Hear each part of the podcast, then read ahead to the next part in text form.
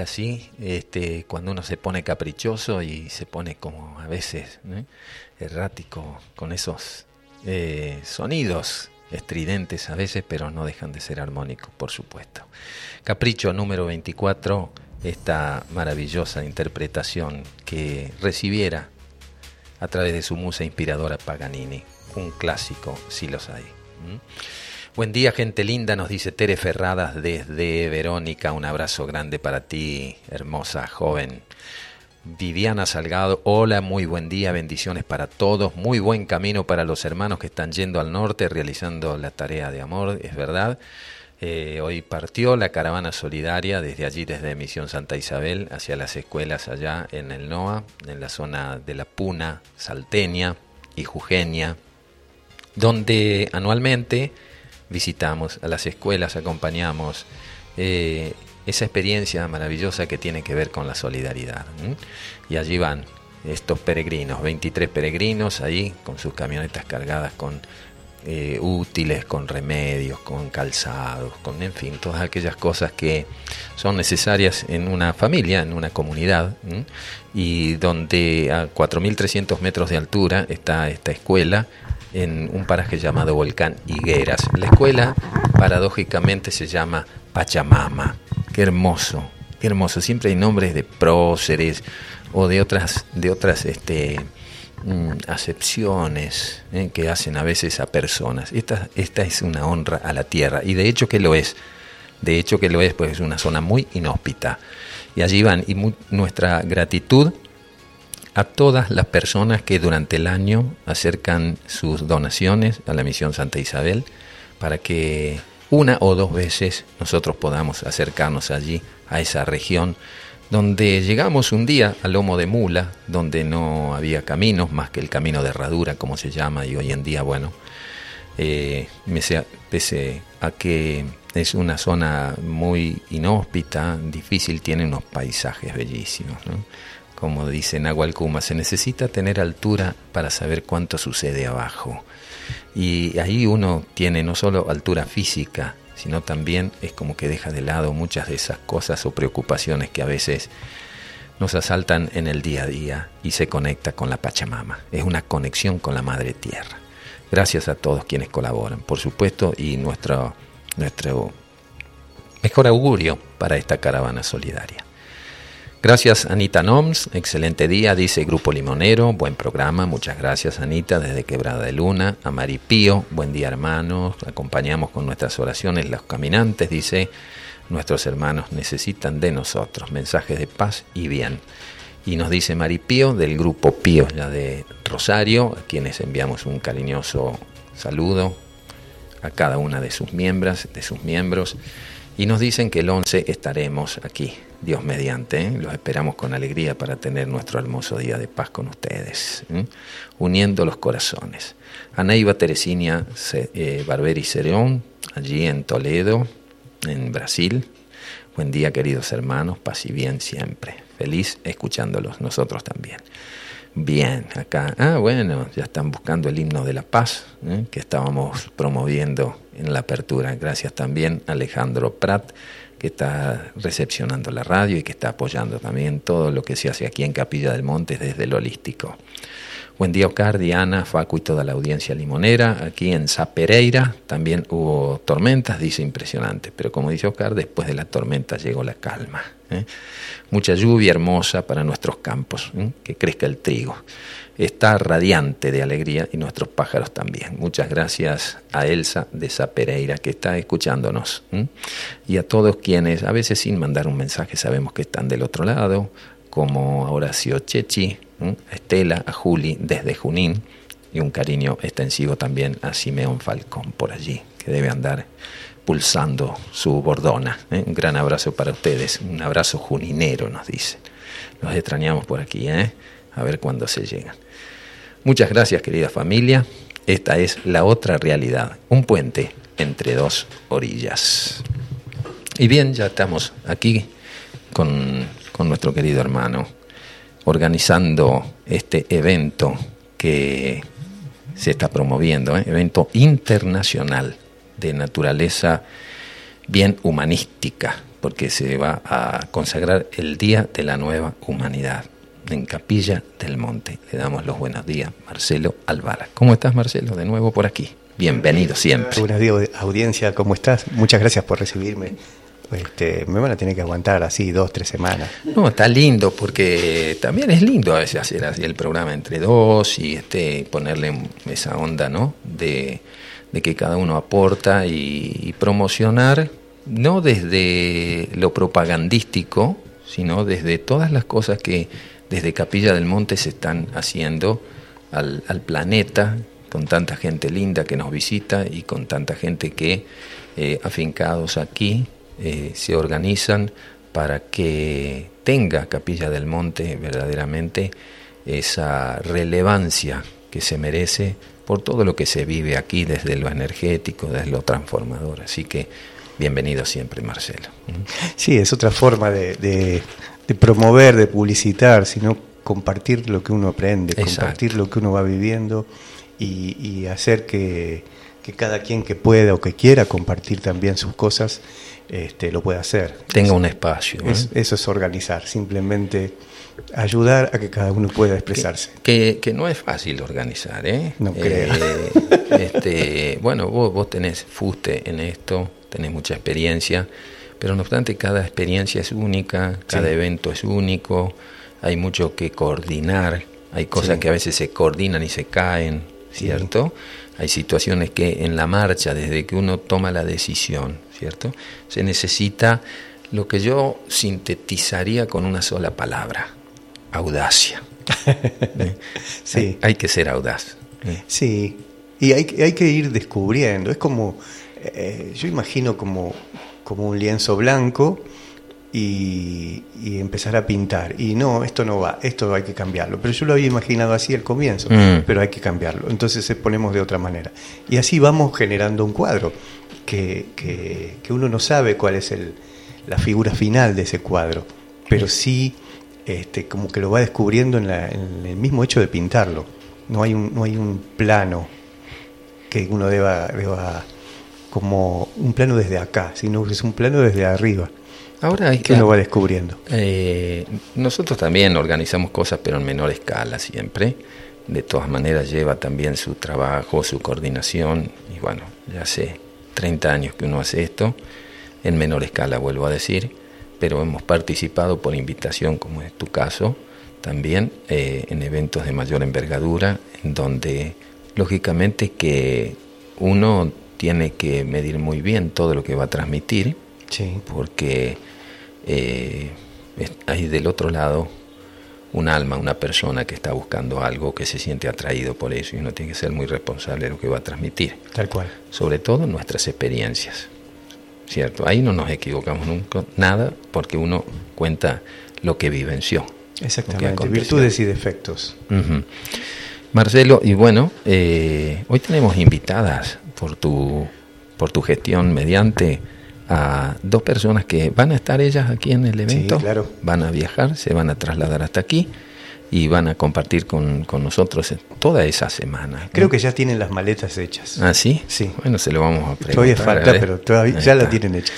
Bien, y presentábamos hoy en el programa a Rosario Garrido desde Estados Unidos. Sí. ¿Mm? No sé si ya está en conexión o algo así. ¿Sí? las dos están en Estados ah, Unidos. Ah, las dos están en Estados Unidos, pero son mexicanas. No. Bueno. Eh, ahora, ahora, cada una se va a presentar a sí misma, porque las dos viven en Estados Unidos, pero ninguna, ninguna nació ahí. Ajá.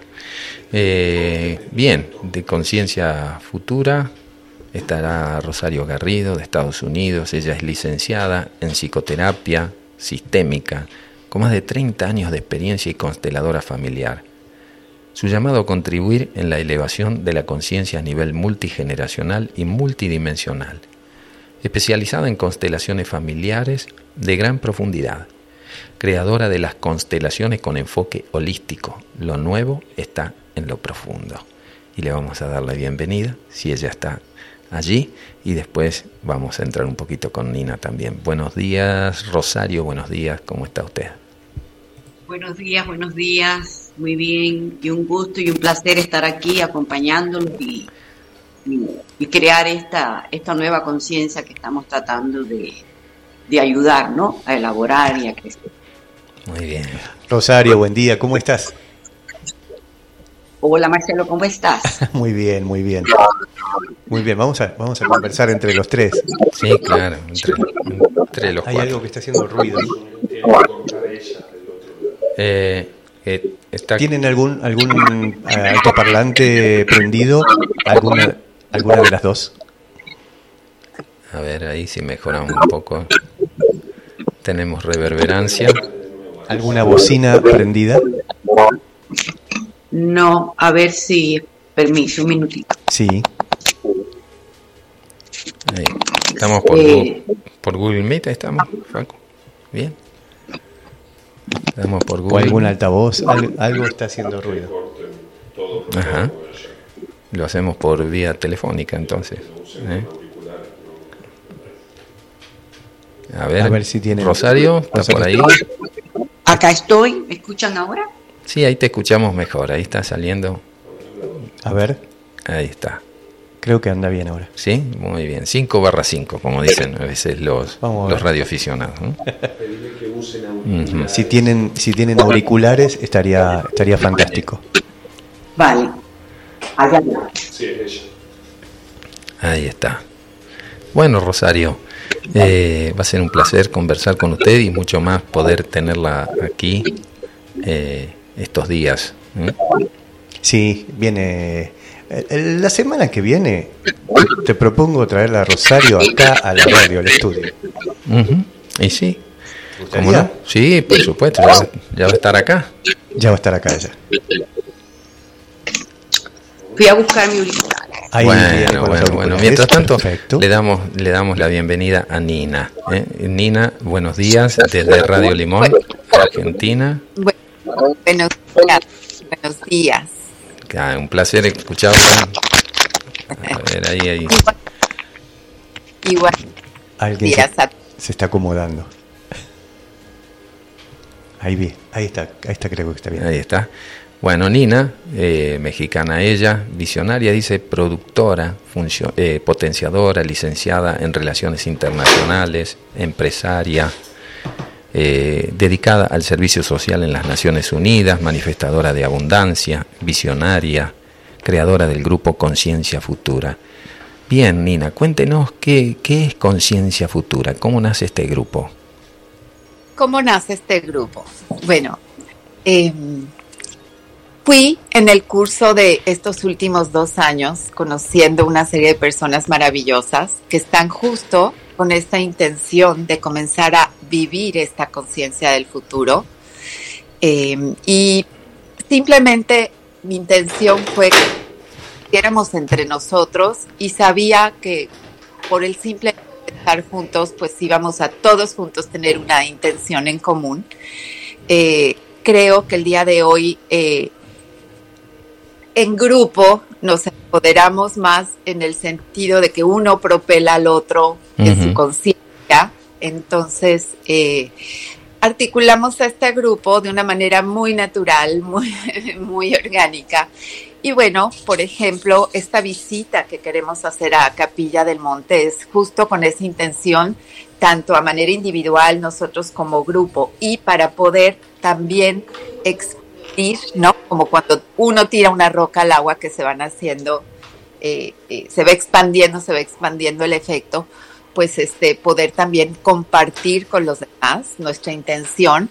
Y bueno, qué mejor que en un lugar como Capilla del Monte que en sí asiste a esos procesos. Creo que cualquier persona que visita Capilla del Monte esté consciente o no esté consciente, eh, se va a ir diferente de como llegó. Entonces, bueno, eh, creo que es también un lugar que, potencia mucho a, las personas. Entonces, bueno, así es como se creó el grupo. Y bueno, el resultado, uno de los resultados va a ser pues este, este bonito encuentro que vamos a tener pronto por allá. Qué lindo, bueno. Le podemos preguntar a Nina cómo nació la idea de generar el grupo porque eso nació en Capilla del Monte. de alguna manera fue inspirada en Capilla del Monte. ¿Qué pasó? ¿Cómo, cómo, nació tu...? Bueno, recuerdo el momento en que le dije a, a Mónica, en este lugar, este lugar se tiene que compartir, este lugar es un lugar para atraer a personas de otras partes del mundo. Y bueno, se dio una sincronicidad porque a mí me invitó eh, Estefano, Matías de Estefano, un evento. Y recuerdo un día haber me salí del evento, eh, como dicen por ahí, acabé de estar, me fui a caminar, eh, entré a una librería, conocí, eh, agarré el primer libro que se me atravesó y resulta que era el, el libro de Marcelo. Comencé a leerlo y me hizo más sentido lo que estaban haciendo en el evento al que me había invitado Matías y humildemente me regresé gracias a haber leído el libro de, Marcelo, en donde todo como cobró un poco más sentido para mí lo que estaban haciendo en el evento. Eh, regresé y, y, me tuvo más sentido y fue también una experiencia muy bonita, muy expansiva, pero bueno, continué leyendo el libro de Marcelo y en algún momento... Eh, me nació el deseo de conocerlo, entonces me comuniqué con él por WhatsApp y así comenzó muy bonita la relación con él, conversando, empecé a descubrir que tenía más libros, empecé a conocí también, bueno, decidí regresar por consiguiente en otra ocasión em, eh, para conocer a Marcelo y conocí a su maravillosa esposa Diana personalmente, visité los terrones, entonces todo eso fue sobredimensionando como mi experiencia de haber estado allá y de mí misma, lo que yo experimenté allá, empecé a poder tener la oportunidad de aquello que se habla muy en teoría, ¿no? De que somos multidimensionales y demás. Entonces empecé a poder tocar como otras partes, otras facetas propias mías, eh, más profundas, gracias a, toda esa experiencia. Eh, con mi amiga Mónica Arboleda, que también es una persona que tiene un gran talento, que conecta también este, con partes más profundas, tanto de sí misma como de los demás, y así puede asistir a los demás, fue que dije, esto es para compartirse. Entonces, entre Marcelo Albalá, Diana, eh, eh, Capilla del Monte, Mónica, era como, se tenía todo para articular eh, un, un, un un evento. De hecho, yo compré en esa fecha mi ticket para poder como hacer algo en la 3D para manifestar ese evento. Eh, desafortunadamente lo compré para un día después, o sea que voy a tener que llegar un día después del evento, pero bueno, así se siento que es como uno echa a rodar la bolita para que las cosas sucedan. Entonces después adicionalmente se me ocurre invitar a otras personas maravillosas, entre ellas Rosario eh, y otras personas de Colombia, de México, em, pues ya los conocerán, no, no quise ahorita como eh, mencionar a cada uno de ellos, los conocerán ustedes en persona ya. Nos reunimos en Cancún y ahí es en cuando ya, cuando ya pues finalmente se amarra que también estas personas vengan y participen en el evento, ¿no? Entonces es así como, como eh, se da origen este, a este, encuentro. En un mundo marcado mucho por las carencias, usted se autodefine como manifestadora de abundancia. Cuéntenos un poco cuál es la metodología, si puede ampliar.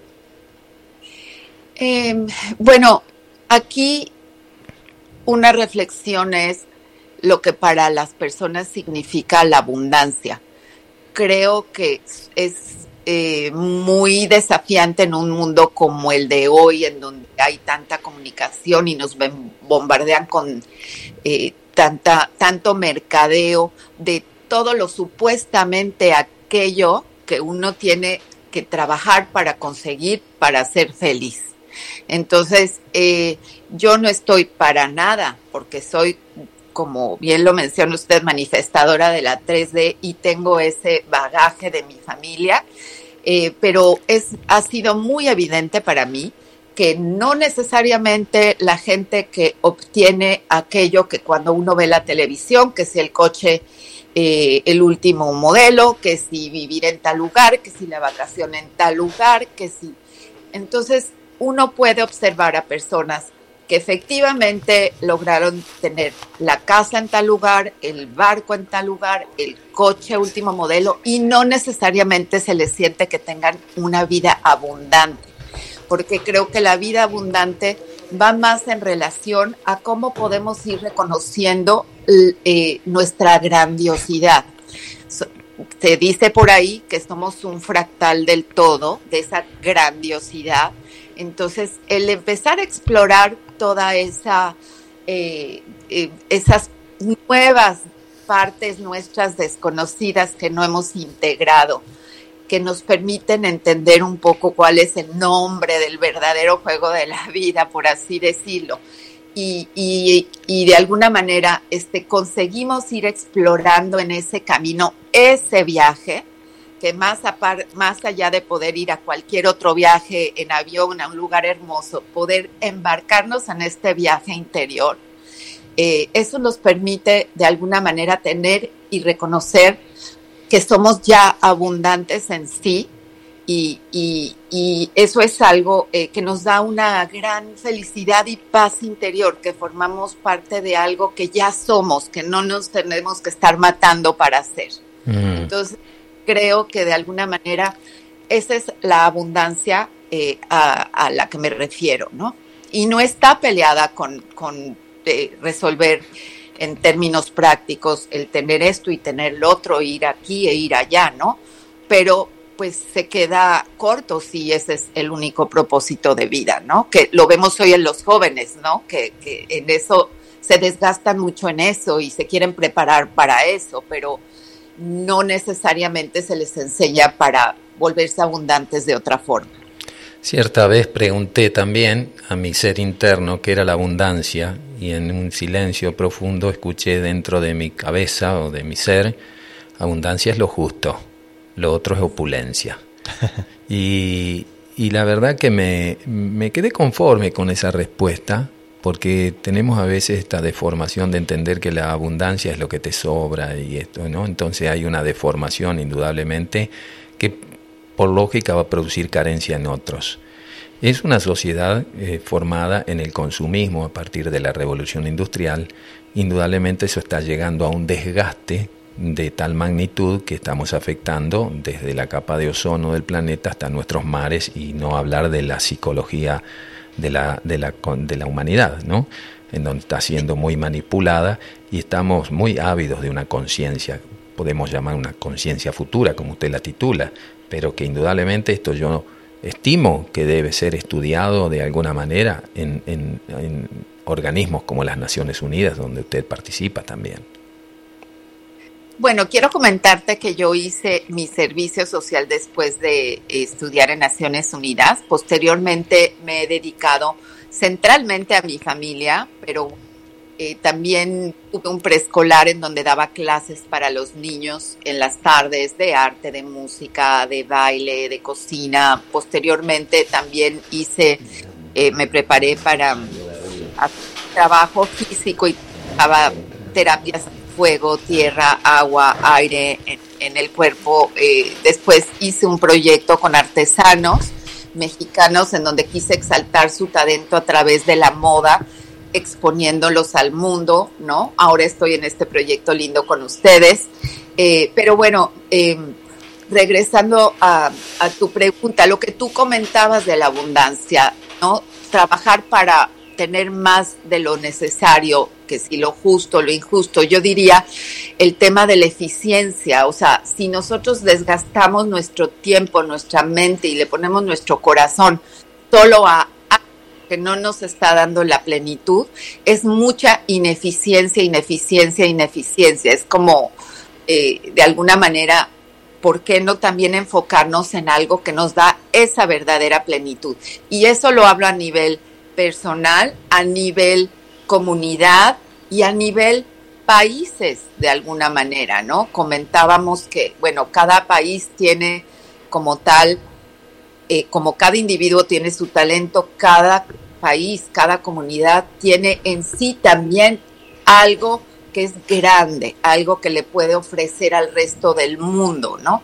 Y, tristemente también una de las cosas que ha sucedido que hay ciertos países que han prevalecido y se han vuelto como el país ejemplo, entonces la gente, los países también se sienten como atropellados, como que tienen que ser como ese otro país y olvidan entonces ese tesoro suyo, la parte en donde, el, parte en donde ellos podrían brillar, por así decirlo, ¿no? Y este, entonces, eh, cuando tú te olvidas de tu esencia y la transgredes para convertirte en otro, o un país hace lo, mismo, eh, no funciona, no funciona, ¿no? Entonces, eh, siento que muchos de, de, los encontrones que está viendo hoy también son choques de niveles de conciencia, por así decirlo, en donde quién olvidó su esencia, qué país olvidó, ¿no? Eh, eh, eh, a manera individual las personas su verdadera esencia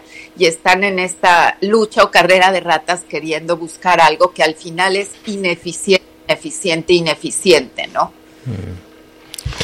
Bien, y como hablamos mucho de, abundancia, podríamos ser abundantes y llamar a Rosario Garrido de vuelta a ver si la podemos integrar a la, a la conversación, por supuesto, ¿no? Ahí está, a ver. ¿Estás por ahí, Rosario? Se fue, bueno, vamos a tratar de, recomponer la, comunicación con Rosario. Y mencionaba también Nina, cierto, que la invitó para aquellos eventos que habían organizado ahí en Cancún. Y este, esta, esta visión que tiene Nina. Eh, ¿Me escuchan? Ahí está. Ahí está. Ahí está, ahí está. Ah, bueno, hola. Hola, hola, Rosario. Ahí está.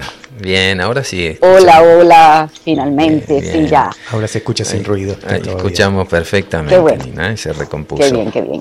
Esto. Buenísimo. Bueno, Rosario, va a estar muy prontito acá, dice Marcelo, que podremos, podemos tenerla el próximo sábado aquí en el estudio para profundizar un poquito más sobre todo lo que usted aporta, ¿no? A través de la constelación familiar, de 30 años de experiencia. Eh, cuéntenos qué es la psicoterapia sistémica. La, mm, psicoterapia sistémica tiene que ver más allá del individuo y integra en forma em, profunda lo, de dónde venimos. Se habla de sistema porque no somos una, un individuo, somos una totalidad. Y esa totalidad se manifiesta primordialmente de cómo nacemos. Nacemos de dos seres humanos unidos y en un acto de amor podemos nosotros encarnar y ahí ya desde ahí hay un sistema. Hay un sistema también cuando incluimos los ancestros.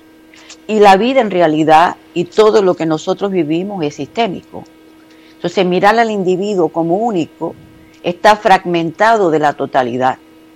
Y al ver la totalidad es cuando nosotros podemos entender, para hablar un poco de lo que venían hablando Nina y, todo lo que se, se sabe, de que la abundancia está en la totalidad, porque cada uno somos parte de esa totalidad y contribuimos al uno al otro a lo que va, a lo que venimos a hacer y a lo que venimos a aprender.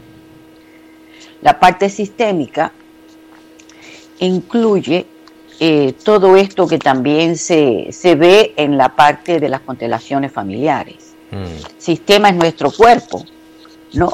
Y si nosotros tenemos un cuerpo y una parte del cuerpo tiene una dolencia, el resto va a sentir y el resto del cuerpo va a compensar de una forma u otra para ayudar a la parte que no puede. Y esto es muchas veces lo que también se ve en constelaciones familiares.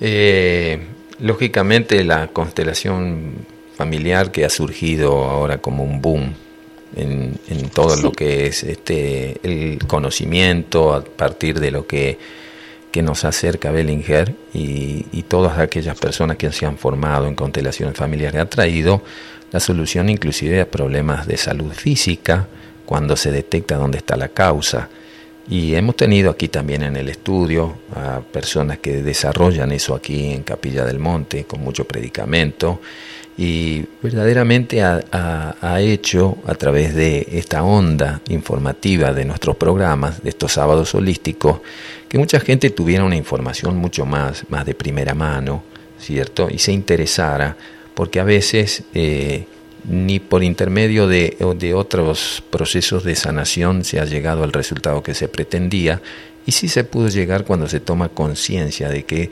tenemos parte de este sistema un rol preponderante en nuestra sociedad. Y usted como consteladora familiar eh, eh, ha podido detectar que esto contribuye a una conciencia a nivel multigeneracional, ¿verdad? Al 100%, al 100%, porque cuando hablamos de, de constelación familiar, que es la parte práctica, hacer una constelación.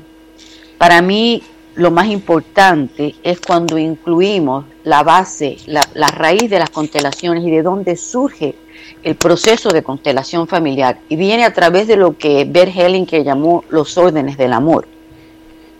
Son los órdenes del amor las raíces de donde viene la fuerza para poder manifestar la abundancia en una familia, la abundancia en el individuo y la abundancia en el mundo.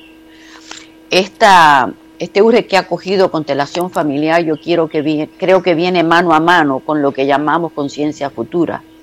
Muy interesante que lo que originalmente hace dos, tres años atrás era algo muy escondido por ahí en el consultorio de todos nosotros, hoy en día forma una, una mirada eh, mundial em, y total a lo que al llamado de la constelación familiar. Eso a mí me, me, alegra en ver la potencialidad que tenemos como seres humanos y viviendo en esta era que estamos viviendo, buscar esa parte interna, eh, porque hay mucha extroversión en la vida hoy. Y nosotros en la extroversión, en cierta forma, y en estar en desequilibrio, nos hemos abandonado nuestro centro. Nos hemos olvidado del proceso de introspección, que es en realidad donde está la gran abundancia.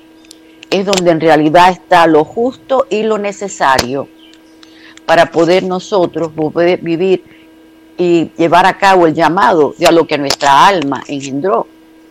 Y, y, para mí este es el tema principal de lo que es constelación familiar, ¿no? Poner, mirar, tener una mirada holística a través de los órdenes del amor. De alguna manera es como, estoy uniendo una cosa, lo que acabas de decir Rosario, con lo que acaba de decir Nina, con relación a los países, de alguna manera se podría hacer como una gran constelación por el mundo. Claro, sí se puede hacer. Y eso es lo que vamos a hacer. Sí se puede hacer porque esa, esa es la gran, esa es la gran conciencia. Todos estamos unidos por una gran conciencia pero eh, muchas veces como yo hablo del misterio de la vida, nosotros todos nacemos en la totalidad de la humanidad, en la totalidad de esa conciencia que se llama Dios. Y por algún motivo el ego trae ciertas necesidades básicas que son los que nos llevan a buscar el sentido de pertenencia cuando en realidad ya pertenecemos. Claro. Pertenecer, pertenecemos, pero que lo que vamos buscando es la sensación de pertenencia. sensación de pertenencia. Ahí es donde nosotros nos abandonamos, nos rechazamos y creamos esta dualidad interna. ¿Y por qué lo llamo misterio de la vida? Porque en realidad todos, no hay una terapia que yo hago, yo no, no hay una persona que yo acompañe, donde a la base principal de la fragmentación viene en la búsqueda de lo, aquello que creemos que no tenemos y ya lo tenemos adentro.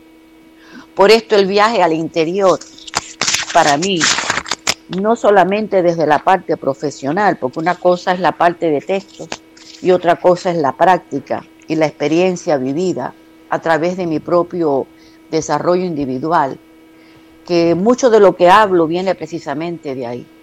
E, es como esto lo he aplicado a mi vida y, antes de aplicarlo, cómo lo viví y después a través de la vivencia pude poner palabras a los procesos, a lo que yo me sentía llamada a hacer.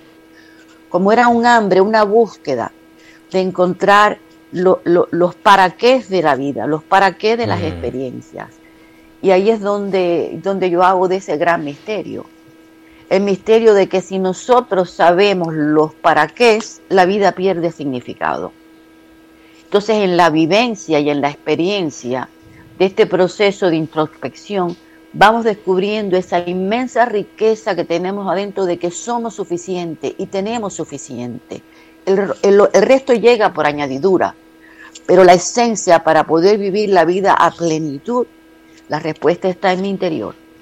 Y ese viaje al interior, es el más enriquecedor y el más poderoso y el de mayor profundidad y el de mayor eh, consecuencias positivas a largo plazo. Nos hemos extraviado un poco hablando de sistemas en, en, los sistemas de creencias que fueron creados en algún momento para la humanidad y los hemos tomado como verdades absolutas y nos hemos perdido eh, el sabor de poder descubrir por nosotros mismos que más allá de una creencia que podamos tener que nos identifique o que nos haga pertenecer a alguien o a algo, eh, nos haga sentir que eh, esa sensación que muchas veces busca más que nada el organismo que el ser que lo habita? Claro, y, y me alegra que traigas el tema de creencia, porque precisamente con este tema es con que el que yo abro mi presentación en Capilla de Monte. Porque yo no puedo hablar de constelación familiar sin primero mirar de dónde viene toda esta distorsión y fragmentación del ser humano. Y viene precisamente de lo que creemos. Porque nuestras creencias están basadas en esa ignorancia, entre comillas, ¿no? Y desconocimiento que tenemos del para qué estamos acá. Entonces, al buscar con la mente la respuesta por qué las cosas suceden, en vez de para qué, ahí es donde cada creencia que yo creo en relación a cómo yo veo el comportamiento del otro hacia mí, ahí es donde yo me voy fragmentando y me voy separando. Entonces las creencias son parte de la mente y a través que nos vamos a la mente perdemos la noción de nuestra totalidad. Y ahí es donde la conciencia se va a un plano más abstracto en vez de poder tenerlo presente. Y al mismo tiempo vuelvo al misterio de la vida, porque cuando somos niños nacemos con una ingenuidad y nacemos con una mente puramente inconsciente, donde todo lo personificamos. Estamos muy envueltos en el ego. Y esto es lo que yo digo que tenemos que hacer una reverencia ante aquello que no entendemos y elevarnos un poco más allá de la mente. Parte del trabajo de mirar las creencias y ver cómo las editamos, cómo en realidad hay una incongruencia en lo que buscamos y en lo que creemos. Y en esa incongruencia viene la invitación a la mirada interna, en cómo me siento, a ver cómo me programé, cómo yo me programé con lo que creí porque lo que yo creo es lo que voy a crear en mi vida y es a donde voy a poner mi mirada y es lo que voy a expandir y voy a seguir creciendo. Y muchas veces yo digo, nos, em, nos hemos desconectado de lo que es nuestra esencia. Hay una, una, una gran extroversión en la humanidad y tarde o temprano tenemos que hacer el proceso de introspección y reconocer y darle lugar a nuestra alma darle lugar a nuestra esencia. Y ahí es donde a lo mejor está la desconexión del humano, ¿cierto? Se identifica más con su organismo que con el alma que la habita, que con el alma que le da ánima o ánimo. Viene de allí la conjunción de ambas palabras, ¿cierto? Rosario. Y, Cierto, exactamente. Y hay que recomponer esa comunicación con nuestro yo superior. Exactamente. Y ahí es donde está la dualidad. Ahí donde está la fragmentación, porque si nosotros nos, nos colocamos en el eje principal a, través del, a través del cual nosotros operamos y vivimos la vida y regresamos, ahí vamos a, encontrar que hay algo superior en mí, hay un propósito de vida por el que estoy acá y la riqueza que llevamos dentro. Aquello que buscamos afuera, si lo buscamos es porque ya lo tenemos. Yo no voy a buscar algo que no tengo, porque no lo conozco. Lo que yo no conozco no busco y lo que busco es porque ya lo tengo. Simplemente regresar a mi interior, entrar en ese camino interno y en este proceso poder invitar a la vida. Yo creo mucho y empecé en un momento de mi vida muy, muy, muy importante a que estaba en una crisis muy grande en mi vida y me senté y dije, bueno, aquí hay algo más en mí que me lleva hacer ciertas cosas que hago. Me sentí un día y invité a mi alma. Mm. Y, hablé con ella. Qué lindo. Le, le, pedí que me acompañara en esta decisión que yo tenía que tomar y que me mostrara qué era lo que estaba alineado con mi vida y mi propósito. Mm. Y así en cuestión de cinco o seis meses, en mí se manifestó todas las acciones que tenía que hacer. Acciones que llevaron a una crisis de dolor, a un proceso de crecimiento, y a través de ese proceso llegué yo a, la, a esa relación con mi alma, a quien por la mañana la saludo. Claro. La saludo. Claro, claro. Y, y, y, la reconozco que vive en mí, porque ahí en mi alma está mi esencia. Y en mi esencia está el para qué de mi vida. Y ahí es donde encuentro todo lo que busco externamente. Y cuando uno encuentra esos para qué, eh, en realidad es cuando, cuando tiene inquietud cuando primero tiene la inquietud, cuando primero tiene esa chispa que lo hace buscarla, porque si no, no va Exacto. Y, y, creo que en este caso es un ejemplo Nina, eh, porque, porque ha buscado, porque ha buscado en, su estadía en capilla en su primera vez y, ha buscado a la vez en su interior y siempre decimos caminar hacia afuera mirando hacia adentro. Y, y creo que en este caso eh, en este caso es un ejemplo de, todo eso. Y, ella empezó en ese lugar o empezó en ese momento y sigue. Yo sé que ella hizo eso mismo en otra área y algo contó un poquito antes, que es cuando lo hizo con los indios huicholes en México. Y, y pudo llevar a alguien que estaba como en el interior, el interior de México, y, sin un determinado sentido o con muchas falencias o con muchas carencias quizás, a mostrarse, a reconocerse y, ver su abundancia. Yo lo digo en dos palabras, pero me gustaría que Nina cuente esa historia. Con gusto. Eh, bueno, para mí fue muy bonito tener una oportunidad de acercarme a diferentes comunidades en México eh, eh, indígenas, cada uno con su respectivo arte, y se me ocurrió cómo podía de alguna manera darles una nueva plataforma y también sacarlos hablando de las ideas con las que nos identificamos, o cómo no nos salimos de paradigmas, que con su talento pudieran de alguna manera hacer propuestas nuevas, crear nuevas, eh, nuevas cosas, porque para mí era invaluable cómo dominaban su técnica. Entonces, de alguna manera usé la moda y yo lo que hacía es que junto con ellos incorporaba piezas, pero por ejemplo, a los huicholes me sentaba con ellos y entonces cambiábamos los colores que ellos venían tradicionalmente haciendo, que era eh, los mismos colores que uno encontraba en cualquier playa de México, por ejemplo, ¿no? Entonces empezamos a jugar con otras tonalidades eh, empezamos a hacer diseños nuevos, los incorporé a piezas, a prendas. Y, bueno, fue muy bonito, fue muy bonito. En algún momento ese, hicimos, eh, por ejemplo, en el Ritz de París, estuvimos hablando del, ah, del, del, de los otomís, de su arte y el desfile de modas comenzaba con imágenes de ellos haciendo su arte. Entonces, de alguna manera, o, por ejemplo, estuvimos también en Dubái en un, en, un desfile en donde ahí como también se expuso sobre diversos tipos de artes, diversas comunidades, pero se hablaba de ellos.